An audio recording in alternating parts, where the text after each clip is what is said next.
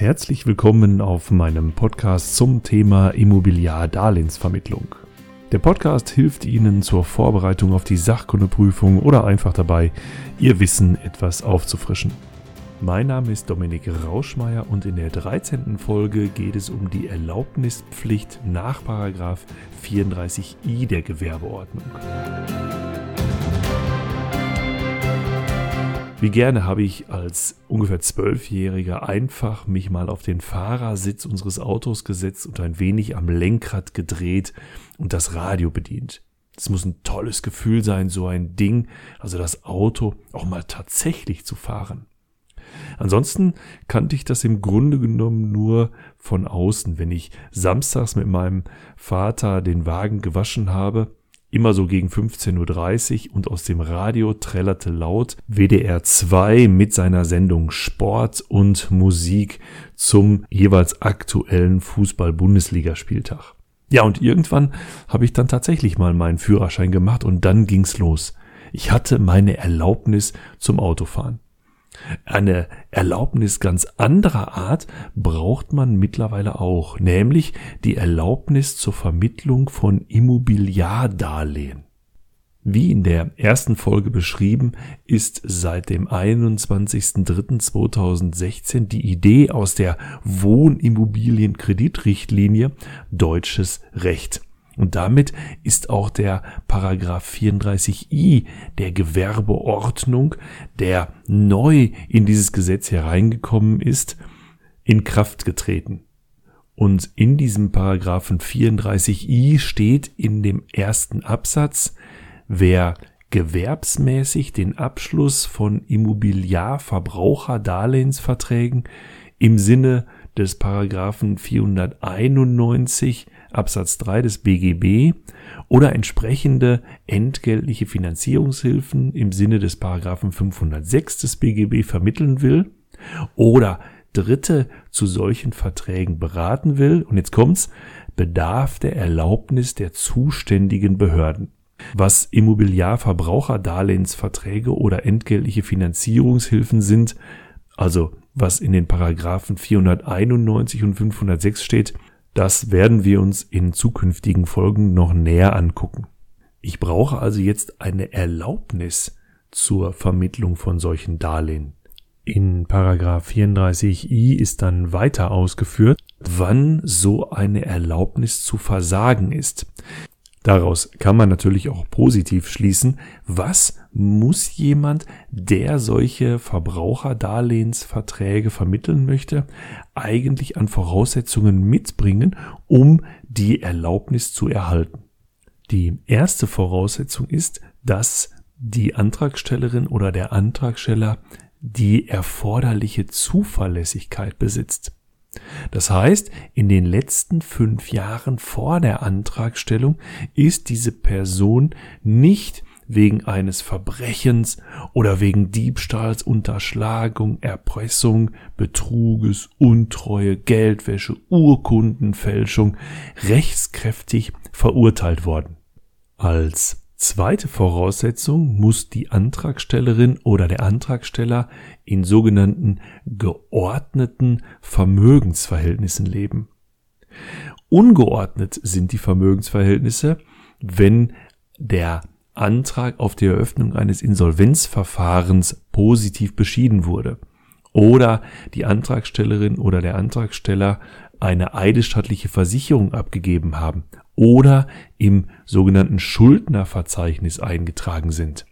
Das Schuldnerverzeichnis beinhaltet in der Regel Personen, die völlig einkommens- oder vermögenslos sind und ihre Schulden auch auf absehbare Zeit nicht mehr zahlen können. Diese geordneten Vermögensverhältnisse haben nichts damit zu tun, dass Personen möglicherweise drei, vier oder fünf Kredite haben. Dann sagen wir immer noch, das sind geordnete Vermögensverhältnisse, wenn diese Kredite entsprechend bedient werden, weil ich ja Verträge habe und an die Abmachungen innerhalb dieser Verträge halte ich mich.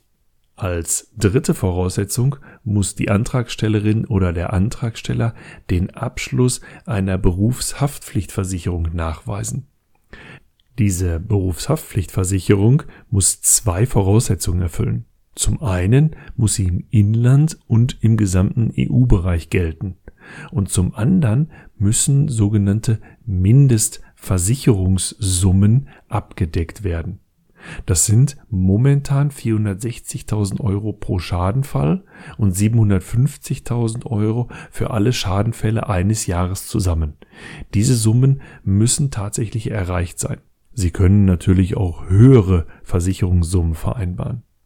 Bitte schauen Sie bei der Antragstellung nochmal nach und erkundigen sich bei Ihrer IHK, welche Mindestversicherungssummen in dem Zeitpunkt erreicht sein müssen, in dem Sie den entsprechenden Antrag stellen. Diese Berufshaftpflichtversicherung, die wird im Versicherungsbereich auch gerne Vermögensschadenshaftpflichtversicherung genannt, soll Ansprüche der Kunden absichern. Die Idee des Gesetzgebers ist, dass Kunden, die falsch beraten wurden und deswegen einen Schaden erlitten haben, hier eine Möglichkeit für einen Ausgleich finden. Die Versicherungssummen hören sich jetzt auch gerade für Baufinanzierungen relativ niedrig an. Aber es geht immer um den Schaden, der tatsächlich entstanden ist. Das heißt, hat jemand einen Kredit für vier Prozent bekommen, obwohl er ihn für zwei Prozent hätte bekommen können und der Vermittler hat entsprechend auch richtig schlecht und bewusst falsch gearbeitet, um seine Provision möglicherweise zu erhöhen, dann besteht der Schadenersatz im Grunde genommen ja nur in dieser Differenz von zwei Prozent. Und das ist in diesen Mindestversicherungssummen entsprechend berücksichtigt. Und die vierte Voraussetzung ist, dass die Antragstellerin bzw. der Antragsteller die entsprechende Sachkunde nachweisen. Den Nachweis also bringen, dass sie sich fachlich und rechtlich mit diesem Thema der Immobiliardarlehensvermittlung auskennen. Und diese Sachkunde weise ich durch eine entsprechende Prüfung bei der jeweils zuständigen Industrie- und Handelskammer nach. Diese Prüfung ist übrigens eine Multiple-Choice-Prüfung und besteht aus zwei Teilen. Und 50 Prozent der Fragen müssen Sie in beiden Teilen jeweils bestehen. Dann haben Sie die Prüfung bestanden und können die entsprechende Sachkunde nachweisen. Die Frage, die sich dahinter noch verbirgt, ist, wer muss eigentlich sachkundig sein? Naja, die Menschen, die als Gewerbetreibende selber Immobiliardarlehen vermitteln, die müssen die Prüfung auf jeden Fall ablegen. Bei einer OHG oder einer Kommanditgesellschaft müssen alle Gesellschafter diesen Sachkundenachweis führen. Bei den juristischen Personen, wie zum Beispiel einer GmbH und einer AG, muss der Geschäftsführer bzw. der Vorstand sachkundig sein. Das lässt sich nicht auf Angestellte delegieren. Ganz genau lesen sollte man den Paragraphen 34i übrigens in Bezug auf die Sachkunde von Angestellten und Beschäftigten.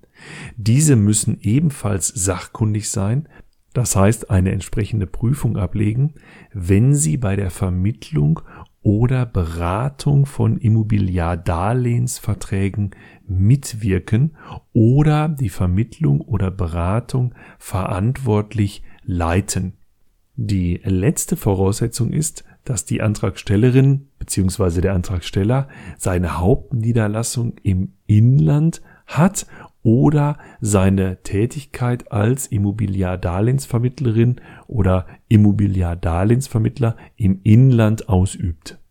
Liegen dann diese fünf Voraussetzungen vor, dann erhält man die Erlaubnis nach 34i der Gewerbeordnung. Als Folge davon werden die Antragstellerinnen und Antragsteller dann im Vermittlerregister eingetragen. Das ist übrigens die Folge, dass sie alle diese fünf Voraussetzungen erfüllt haben und keine eigene Voraussetzung mehr. Eine kleine Ausnahme von dieser Erlaubnispflicht gibt es tatsächlich. Kreditinstitute, also Banken mit einer entsprechenden Banklizenz nach 32 des Kreditwesengesetzes brauchen diese Erlaubnis nach 34i der Gewerbeordnung nicht. Das heißt, Sie brauchen jetzt nicht bei der Bank mal nachzufragen, ob denn der Direktor die entsprechende Gewerbeerlaubnis hat. Die hat er schon dadurch, dass diese Bank eine Erlaubnis hat, als Bank am Markt tätig zu sein und das ergibt sich aus 32 Absatz 1 des Kreditwesengesetzes. So wird die Erlaubnis dann erteilt, die Arbeit kann beginnen. Doch was für Infos gebe ich dem Kunden und wo stehe ich jetzt drinnen? Damit sind wir am Ende der 13. Folge zum Thema Immobiliardarlehensvermittlung. Ich freue mich auf die nächste Episode, bedanke mich für Ihre Zeit und Ihr Ohr und wenn Ihnen mein Podcast gefällt, lassen Sie es mich auf den verschiedenen Medien wie Facebook oder Instagram wissen. Wenn Sie mit mir in Kontakt treten möchten, möglicherweise weil ich Ihnen bei der Vorbereitung auf die Sachkundeprüfung noch weiterhelfen soll, finden Sie mich auf www.richtig-kommunikativ.de. Es grüßt Sie aus dem schönen Hagen in Westfalen Dominik Rauschmeier.